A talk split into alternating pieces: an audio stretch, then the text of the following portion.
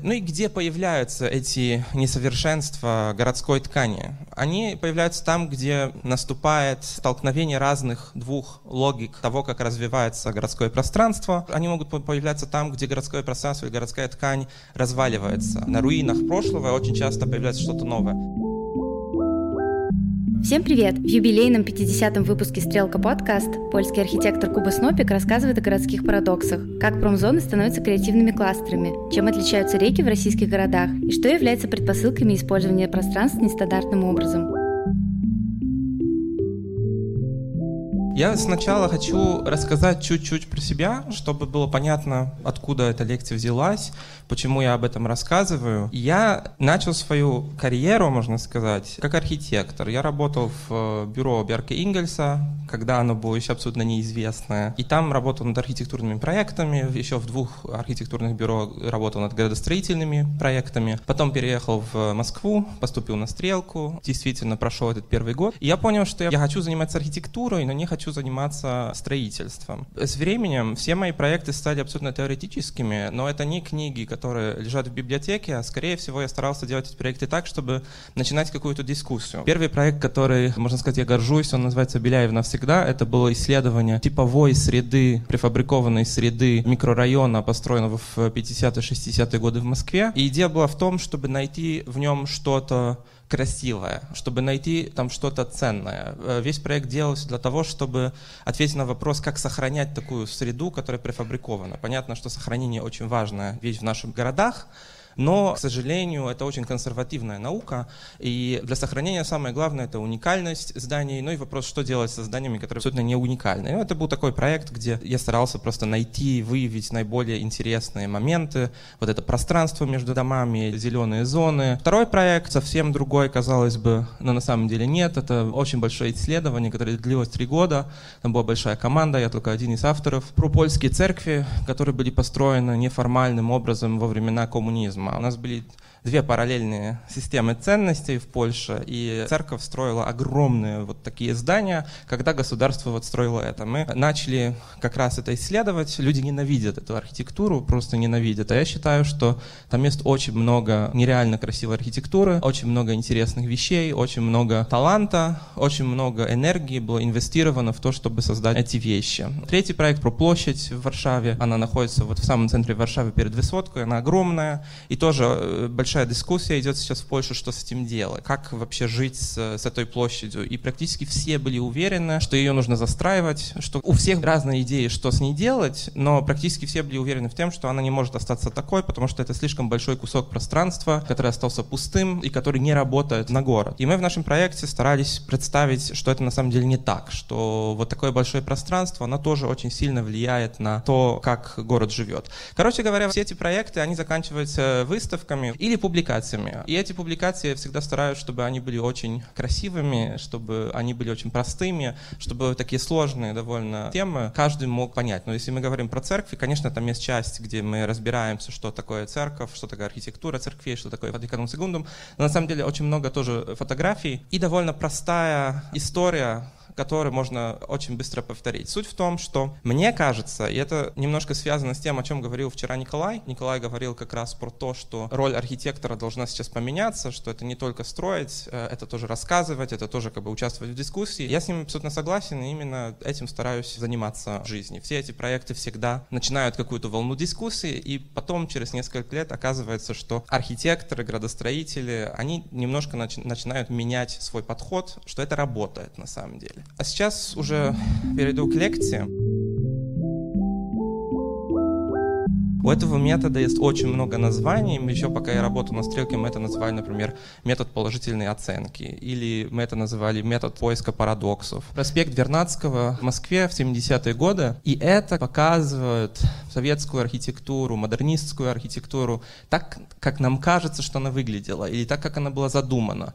Это вот такое пустое пространство. В этом пространстве находятся абстрактные объекты. Между этими объектами вот эти абстрактные другие объекты, инфраструктуры структура, и практически нет никакой жизни между этими зданиями. Это вот такая машина, в которой люди живут. Но мне кажется, что гораздо лучше вот это пространство объясняет картина Игоря Попова 64 года, по-моему. Называется «Наш двор». И вот это то, что я думаю про это пространство, да, что архитектура это на самом деле тысячи разных режимов использования пространства. Мне очень нравятся фотографии, например, советских городов зимой, где черно-белые фотографии, причем где белое небо, белый снег, какие-то объекты и очень много людей, которые занимаются очень многими вещами. Об этом тоже говорил Николай вчера, что способ использования пространства — это то, что меняется сейчас э, быстрее всего из-за технологий. Мы в состоянии а, отслеживать, как люди пользуются пространством в режиме реального времени, мы в состоянии этим управлять, мы в состоянии программировать пространство, и ну, вот это именно то, что меня больше всего интересует. Самая главная гипотеза этой лекции — это то, что город и в том числе, или самое главное, э, постсоветский город, это основной источник вдохновения, что тут происходит настолько много, что можно просто наблюдать, можно просто смотреть, и вдруг можно найти что-то очень интересное, с чего может получиться проект. И что самое главное, что эти вещи, которые происходят в этом пространстве, они обычно некрасивые. Это обычно что-то, что нас очень сильно бесит, это что-то, что, что, что не должно там находиться, то, что архитекторы не так придумали, но я бы сказал, что самое главное именно в 2000 2017 году, когда мы смотрим на город, самое главное смотреть на эти перемены, смотреть на город как на источник вдохновения. Город Пасакабайо на Кубе.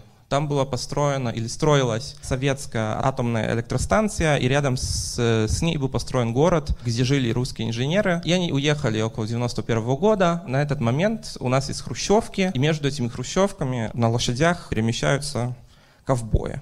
Установка Тесла возле Москвы которая э, использовалась для разного вида испытаний. Это очень высокотехнологический объект, который имел свой вес, свою важность еще в 80-е годы. А сейчас можно сказать, что это такая точка притяжения для современного туризма. Если кто-то видел уже все, видел и пирамиды, и Эфелевскую башню, обычно эти люди занимаются таким туризмом, чтобы посмотреть что-то абсолютно неповторяемое, абсолютно необыкновенное.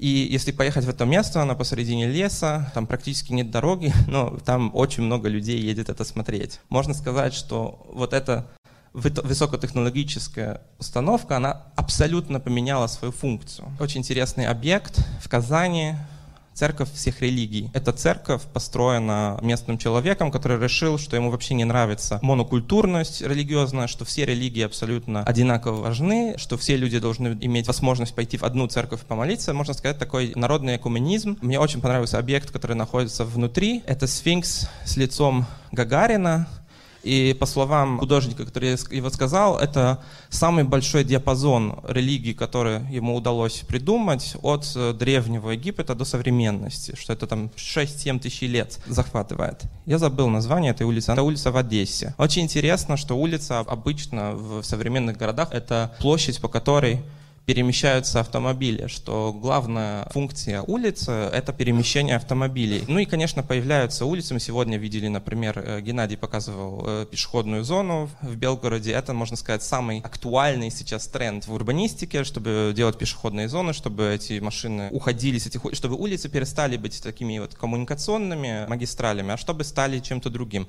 И тут интересно, что из-за э, распада, из-за того, что никто этой улицей никогда не занимался, получилось именно это, что там там машины не могут передвигаться, что они стоят, и вдруг оказалось, что появился местный активист, который хочет это переделать в пешеходную зону. Мне кажется, что это очень интересный пример, когда тут не возник конфликт, который обычно возникает между пешеходными и водителями, тут это просто произошло как-то так. Вот в Польше, откуда я приехал, люди сейчас обогревают здания, приклеивается слой пенопласта на здание, чтобы оно более эффективно работало, чтобы не было таких затрат энергии. То, что самое смешное, что эти здания здания, они все строились как большие ансамбли, это было 10-20 идентичных зданий, и вот этот замысел архитектурный, он был именно в таком градостроительном масштабе. А сейчас оказывается, что индивидуализм людей, он гораздо сильнее, и все 10 или 20 зданий, которые были одинаковые, они сейчас красятся таким образом, чтобы они были как можно менее одинаковые. Еще не начал свою лекцию, пока только готовлю. Да здравствует то, благодаря чему мы, несмотря ни на что, это прекраснейший слоган, который который придумал Зиновьев Поперный в 60-е годы. И этот слоган появился на улицах Новосибирска еще во времена Советского Союза. И э, местный миф говорит о том, что когда вот это появилось, местные чиновники посмотрели и подумали, ну на самом деле, если кто-то разрешил, наверное, наверное, может остаться, наверное, это легально, а звучит более-менее логично. Это так и осталось. Конец этой подготовительной части. Сейчас перехожу к лекции. Всегда, когда я делаю проекты, и тоже я так работал со студентами, я 4 года преподавал на стрелке, всегда просил студентов искать новые явления, от которых можно учиться. Это очень важно, потому что в городе всегда появляются новые явления, когда новое поколение приходит, меняется, не знаю, экономическая система. Но очень важно находить такие, в которых может быть какое-то зерно будущего.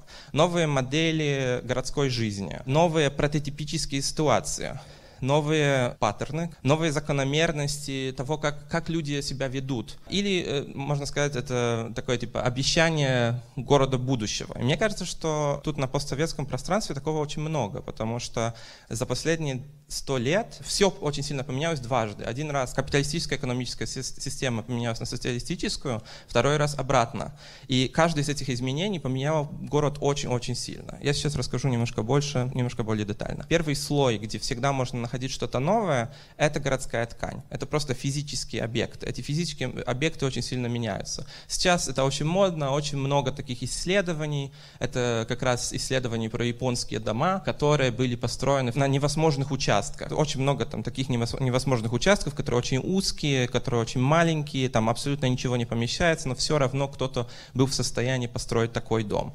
И сначала люди думали, что это какая-то фавела, это неинтересно, потом оказывается, что это на самом деле тренд, что этого очень много, и что можно это делать тоже хорошо.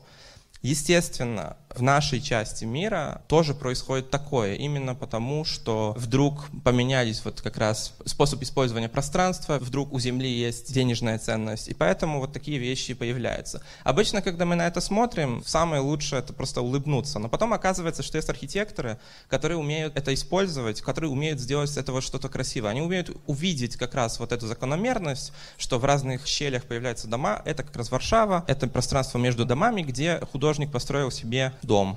Он там живет. Дом шириной на полтора метра, очень-очень-очень хорошо спроектированный, и получается, что на самом деле он не испортил ландшафт, можно сказать, что этот дом вообще не видно, но получается, что он сейчас очень дешево купил вот этот участок, с которым ничего невозможно сделать, и живет в центре города, довольно можно сказать, на стиле. Это изменение физических объектов, это не обязательно архитектура, это не обязательно с, связано с изменением экономической системы, это может быть э, связано с, э, с изменением в технологиях. Появилась новая технология, оказалось, что вот нужно что-то с этим сделать. Вот это как раз памятник построен неумению соседей договариваться друг с другом. Да, если бы они договорились, они бы, наверное, построили одну антенну. Это хорошая иллюстрация того, что что-то очень сильно поменялось. Ну и где появляются эти несовершенства городской ткани? Ткани. Они появляются там, где наступает столкновение разных двух логик того, как развивается городское пространство. Они могут появляться там, где городское пространство и городская ткань разваливается. На руинах прошлого очень часто появляется что-то новое. Самый избитый пример — это, естественно, промышленные зоны, в которых сейчас уже по всему миру происходит одно и то же примерно. Они меняются в креативные зоны. Или может быть такое, чтобы что-то пошло не так, и вдруг появилось какое-то место, которое очень-очень интересное. Второе место, где, мне кажется, нужно искать вдохновение. Второе место, где происходит очень много интересного, это использование пространства. Тут, наверное, самый радикальный и известный пример из э, Каракаса. Это башня, которая была недостроенной. Она просто стояла пустой, и в моменте, когда правительство уничтожало одну из фавел, люди через сотовые телефоны, тогда еще не через интернет, не через твиттер, а через сотовые телефоны, договорились в один момент встретиться и захватить эту башню, и получился очень интересный архитектурный объект, где структура спроектирована архитектором, а уже каждое пространство делается человеком, который именно там оказался. Там очень много интересных ситуаций, и надо сказать, что это, конечно, конечно, некрасиво, и это, конечно, очень неправильно, что такое произошло, но этот проект был представлен именно как выставка, которую делал Джастин МакГирк на Винсентском биеннале. И мне кажется, что эта выставка, это был один из этих проектов, который очень сильно поменял мировую архитектуру. Что после этой выставки очень многие архитекторы начали именно проектировать в эту сторону. Проектировать меньше, чтобы дать больше свободы людям, которые уже смогут э, свое пространство как-то кастомизировать. Пример из э, ЮАРа, башня Понте. Это тоже очень интересный пример. Это башня, которая была построена в 70-е годы в Йоханнесбурге как очень дорогое элитное жилье. И потом после коллапса апартхейда эта башня стала пустой, и там заселились очень бедные люди. И в этой башне, можно сказать, они это назвали, это вертикальная фавела. Что это была такая очень очень опасное место, в котором жили очень бедные люди. Потом был план, чтобы превратить это в тюрьму. И в итоге произошло что-то очень интересное, что сейчас, наверное, один из слоганов современной архитектуры — это джентрификация, это вытеснение бедных людей богатыми людьми, когда появляются, там, не знаю, креативные зоны, хипстеры, вот это все. Это называется джентрификация. И тут произошла вертикальная джентрификация. Получается, что на самых высоких этажах, когда мы там были три года назад, жили богатые люди, на самых нижних этажах жили богатые люди, на самых средних этажах бедные бедные люди. И это менялось, это менялось во времени. И в рамках одного здания можно было найти абсолютно все общество. Бывший музей Ленина в Красноярске, но на самом деле это музей современного искусства. История этого здания такая, что это был последний музей Ленина, который строился при Советском Союзе, и он практически достроился, когда Союз распался, и осталось здание с готовой выставкой, где было все, но чуть-чуть перед открытием, до открытия, оказалось, что уже, ну, что это не актуально, нужно сделать что-то новое.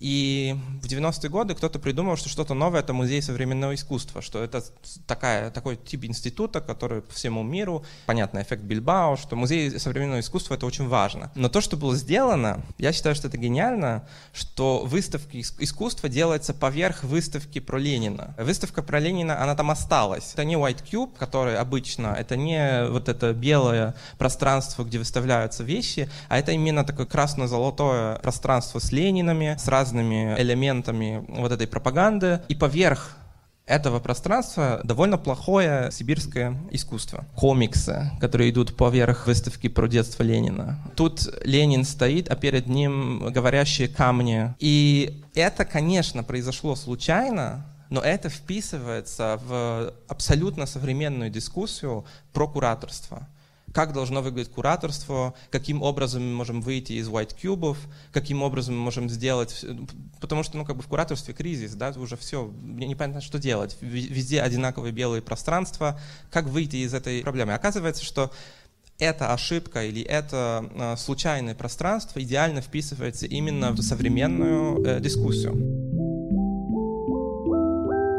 Когда мы можем ожидать, что пространство будет использовано каким-то странным образом. Оно может быть использовано странным образом, когда его пользователи поменялись. Это происходит абсолютно натуральным образом. Очень много изменений видно, когда меняется, например, поколение, потому что у, у следующих, у очередных поколений абсолютно другие ценности. Обычно одно поколение левое, потом второе поколение правое, потом опять левое и так далее, и так далее. Мы все это знаем, но это очень сильно меняет способ использования пространства. Может быть так, что просто проект был не очень хороший. Очень часто бывает так, что кто-то что-то спроектировал, не задумался, и люди используют это пространство с самого начала совсем по-другому, чем это было надо. Может быть так, что это тоже случается, что из пользователи пространства не знают до конца, как им пользоваться. Такое тоже бывает, что можно создать какую-то информационную программу, образовательную программу, и пространство начинает работать совсем по-другому. Третья область, где я всегда ищу вдохновение, это граждане, это люди. И тут очень важно, что кроме видимых сообществ, есть еще невидимые сообщества, есть сообщества, которые мы просто не замечаем. Естественно, сейчас мы все говорим о том, что очень сильно поменялось все, потому что появились вот эти модные молодые люди. Это действительно генерирует очень много новых э, бизнесов, очень много новых способов использования пространства, очень много ресайклинга пространства происходит из-за того, что есть вот эта волна хипстеризации, джентрификации пространства. Но, кроме того, есть еще другие. И мне кажется, что очень важно смотреть именно такие маленькие прикольные моменты, потому что они показывают, как пространство умеет достраиваться до того, что именно эти люди хотят в данный момент делать. И это неплохо, что это происходит. Второй вид — это иммигранты. Это не только в Западной Европе, это тоже есть в России. Сейчас в Польше у нас за последние два года появилось, говорят, э, около миллиона украинцев. Так что люди большими массами передвигаются сейчас между разными странами и привозят с собой какие-то части своей культуры. Хорошо это замечать, хорошо на это смотреть, потому что это происходит. И если мы что-то проектируем, мы должны э, именно смотреть на то, как выглядят, выглядят наши города, наши сообщества сейчас, а не так, как нам кажется, что они выглядят. Потому что, например, статистические данные, они вообще не верны. Об этом я уже немножко сказал. На что смотреть, если исследуем сообщество, это, естественно, меняющиеся закономерности, которые связаны со, с работой. Способ работы очень сильно меняются сейчас из-за технологических изменений, но не только. Практически можно уже, мне кажется, отменить календарь. Ну, как бы уже очень многие не знают, что такое выходные. В Варшаве делалось очень хорошее исследование. Интересно, что когда было построено метро в 90-е, существовал час пик, а сейчас э, часа пик нет, потому что люди ездят на работу практически все время, когда работает метро. Некоторые в 11, некоторые в 7, некоторые в 15, ну, просто так. Второе — это то, что на английском называется affinities, можно сказать времяпрепровождение. Это тоже очень сильно меняется, и на самом деле это тоже появляется. Сейчас мировой тренд такой, что люди все больше и больше денег тратят на свое хобби, на э, какие-то приятные времяпрепровождения. Конечно, меняющийся стиль жизни — это примерно то, что я говорил тоже про меняющее поколение. Стиль жизни очень сильно меняется, и очень хорошо наблюдать за это. Одно из моих любимых развлечений — это смотреть на то, что формально и то, что неформальное. Формальное — это то, что описывается формальными процедурами. А, это то, что описывается законом, это то, что делает бюрократия. Неформальное — это то, что возникает где-то между. И неформальное не обязательно означает нелегальное, хотя может быть такое. Например, этот лозунг из Новосибирска, который я показываю, это именно неформальное. Это неформальные действия в рамках формальной структуры. Тут такой пример, наверное, вы все его знаете, потому что большинство это архитекторы или студенты архитектуры. Это Байльмер в Амстердаме.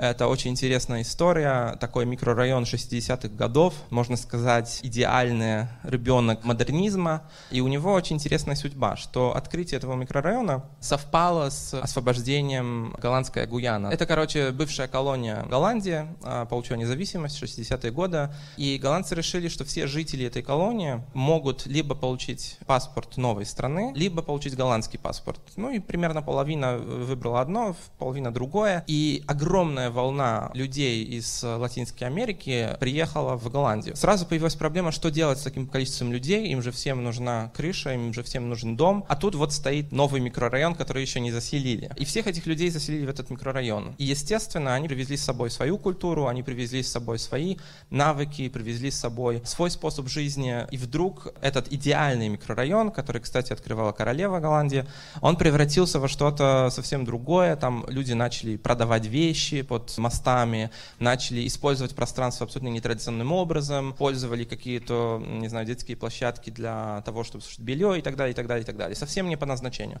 И один из проектов, который нам презентовал Ремколхас, конечно, этот проект не был реализован, это 80-е годы, проект, который предлагал, архитектурный проект, который предлагал, чтобы не смотреть на архитектуру, а смотреть именно эту жизнь, которая там происходит. Смысл проекта был в том, чтобы одобрить вот это решение людей, чтобы они могли использовать пространство так, как хотят, и чтобы архитекторы подстроились по это. Что если люди хотят торговать, то нужно тогда какие-то торговые ряды. Если люди хотят вешать белье, нужно тоже как бы построить какие-то новые сооружения, которые это позволяют. И можно сказать, что этот проект очень важный. Он не был реализован, но он прозвучал очень громко в сообществе архитекторов и очень сильно повлиял на дальнейшее развитие мировой архитектуры, потому что он как будто говорит, что видение архитектора, оно менее важно, чем эта культура, эта жизнь, которая происходит, что все-таки архитектор должен это смотреть и должен подстроиться. Одним из моих любимых примеров неформального и формального — это рынки. Рынок — это именно формальная структура и неформальное поведение. Это, наверное, одна из э, любимых тем социологов — очереди и рынки, да, потому что если поехать в разные страны,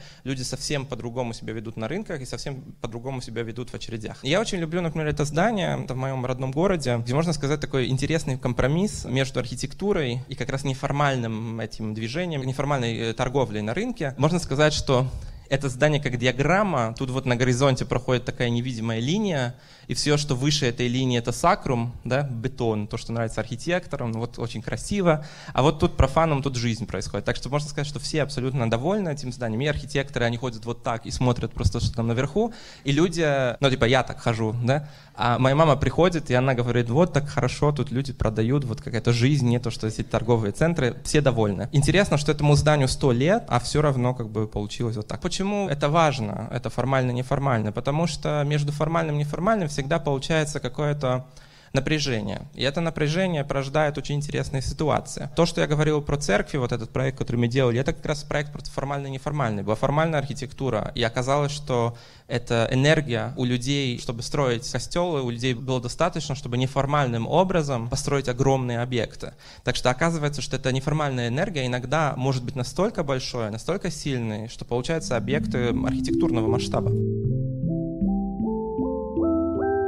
Пятое это граница. Граница — это очень важная тема. И есть разные виды границ. Мы всегда воспринимаем границы каким-то неправильным образом. Нам кажется, что граница — это какая-то видимая вещь. Нам кажется, что ее можно нарисовать на карте, что это линия на карте.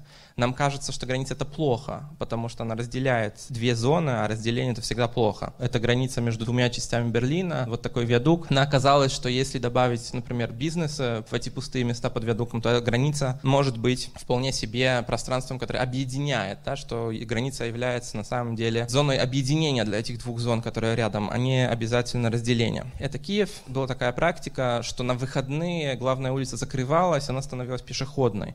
И это пример очень интересный вещи, что границы, они могут передвигаться во времени. Естественно, с понедельника до пятницы вот эта улица — это граница, а уже суббота-воскресенье она является интегратором. И поскольку эта улица очень важна в структуре города, из-за того, как работает вот именно эта улица, меняется функционирование вообще всего центра города. Ползущая такая революция по всему миру происходит. Это как раз передвижение границы между пешеходами и пользователями машин. Это парковочные места, которые приобретают вот такие формы, в очень многих городах это происходит, что сначала одно парковочное место становится, там, не знаю, баром, а потом второе становится лавочкой, и вдруг через два или три года практически нет парковочных мест. Я не говорю, хорошо ли это или плохо, но это происходит. Это очень интересная граница, плавная граница. Это на самом деле доказательство, что это новое планирование, оно гораздо хуже, чем планирование, которое было до этого. Это посередине микрорайона была построена башня на 300 метров или там 200 метров высотой, и это вид с этой башни. И, естественно, когда строишь большую башню, до ней нужно доехать, и появляется вокруг очень много машин. Опять, тут двигающаяся граница — это граница между разных способов использования, который меняется тоже как бы в зависимости от времени суток. Пляж в Калифорнии, 70-е годы, где граница между парковкой и пляжем? Граница между парковкой и пляжем происходит в зависимости от того, где находится океан, потому что он тоже двигается. Иногда бывает больше места, иногда бывает меньше места. Для меня всегда было очень интересным, как работает река в русских городах. Реки у вас обычно очень широкие, а настолько широкие, что город находится с одной стороны реки, а с другой стороны находится природа. Очень многие города таким образом работают. Это очень сильно их отличает от европейских городов, которые обычно находятся с двух сторон, и там нет природы. И мне очень нравится, что происходит зимой, что очень часто меняется абсолютно вся структура города из-за того, что можно перейти через реку, или даже в некоторых случаях это очень плохо переехать на машине. Я тоже это видел несколько раз, наверное, вы знаете, о чем я говорю. Но мы как-то привыкли к тому, что сейчас уже времена года не так сильно влияют на нашу жизнь, потому что мы уже не аграрное сообщество, а городское. Но все равно города очень сильно меняются в зависимости от э, времен года. Шестой момент, который, мне кажется, очень важный, это собственность. Мне кажется, что это то, что сильнее всего отличало советские города от капиталистических городов, потому что ну, архитектура, она разная, конечно, но в некоторые периоды она была абсолютно очень похожа, но именно этот вопрос собственности, э, чья земля, это повлияло очень сильно на весь ландшафт, и сейчас это, естественно, поменялось. И, как я сказал в начале лекции, это поменялось второй раз, а не первый раз, потому что сначала, сто лет назад, э, изменение пошло в, в обратную сторону. Но это собственность, да, это очень сильно поменяло города agradar. Это иногда очень хорошо, иногда очень плохо. Нельзя сказать, что ну, я отношусь к этому нейтрально, но это нужно замечать, это нужно, нужно это смотреть, потому что города в России, в Польше, на востоке Европы были спроектированы вообще в другие времена, и собственность работала совсем по-другому. Очень много бизнесов работает таким образом, потому что это дешево. Собственность земли, цена за э, использование земли ноль. Просто ты вообще вычеркиваешь это из Excel, а этого просто не существует. И вдруг появляется баня на колесах. И очень много вот таких, это мы все знаем, да, это, это, это реклама, и это как раз вопрос собственности, вопрос того, что не нужно платить просто больше за использование земли. И это может быть некрасиво, это может быть красиво, да, это мы тоже все знаем, эти все очень модные заведения в каких-то красивых машинах, которые приезжают, продают бургеры и так далее, и так далее, это ничем не отличается от этого, абсолютно, это одно и то же, это просто очень хитрый способ, умный способ, чтобы обойти вот эту проблему. Опять, это может выглядеть плохо, это может выглядеть хорошо, это абсолютно одно и то же. Поскольку земля сейчас имеет денежную ценность, ну, как бы находится э, очень много способов, чтобы выйти из этой ситуации, чтобы меньше заплатить. Ну, вот это интересная тема про собственность, как раз, которую нашел мой студент несколько лет назад, Андрей. Это линия электропередачи возле Москвы. Ну, это идеальное место, чтобы построить дачу, да. Ну, и, и получается так, что действительно в 60-е годы было разрешение, чтобы построить там какую-то маленькую-маленькую будку, где будут инструменты человека, который чинит линии электропередачи, но потом эти будки начали расти, расти, расти, и в итоге получается дачный поселок очень длинный. И некоторые дома доходят прям уже до линии электропередачи. Ну и последняя часть — это гений места, можно сказать. Это некая атмосфера. Это то, что, чего не видно на чертежах. Сегодня мы ездили как раз по городу, и Геннадий рассказывал, ну вот тут э, была улица, такая хорошая, такая атмосфера там была, а сейчас этого нет. И как определить атмосферу, как определить вот этот гений места, непонятно. Это невозможно нарисовать на чертеже. Это просто там не помещается. Это какие-то элементы среды, которые там находились. Это деревья, это кирпич, это запах. Это могут быть абсолютно разные вещи. Например, Одесса. Я очень люблю это место. Оно некрасивое, но оно атмосферное. Оно очень атмосферное. Там такой бетонный пляж. На этом бетонном пляже сидят люди в черных куртках и черных кепках и пьют из пластмассовых стаканов чай, молча смотря на море. Ну вот так. И это очень красиво. Непонятно почему. Но нужно на это обращать внимание, потому что люди, которые не профессионалы, люди, которые не архитекторы, которые не инженеры, они э, любят вот именно это, это, это нематериальное. Это очень сильно влияет на восприятие среды. Сегодня как раз в Белгороде Геннадий показал мне такую интересную штуку, старый дом, и где-то тут снизу художник нарисовал такие картинки, как будто в пещерах во Франции несколько тысяч лет назад. Я считаю, что именно такие элементы, это достойно сохранения, это просто нереально красиво, это как-то меняет масштаб, меняет атмосферу, вдруг появляется что-то очень локальное, интересное. Мы можем встретить и материальные элементы, которые имеют вот этот гений места, и нематериальные. Это очень эмоциональные, э, субъективные вещи. Это нельзя никак описать, э, нельзя объективно сказать, вот это гений места, это нет. Это, это ну, как бы одному человеку нравится, а другому не нравится. То, что хочу сказать, что это важно. Это тоже существует, это тоже часть проектирования, к этому тоже нужно как-то относиться. На сегодня все. Подписывайтесь на Стрелка подкаст, ставьте лайки, пишите отзывы и слушайте предыдущие выпуски. О советских санаториях, уроках литературы, такими, какими они должны быть, и цифровой урбанистике. Пока-пока!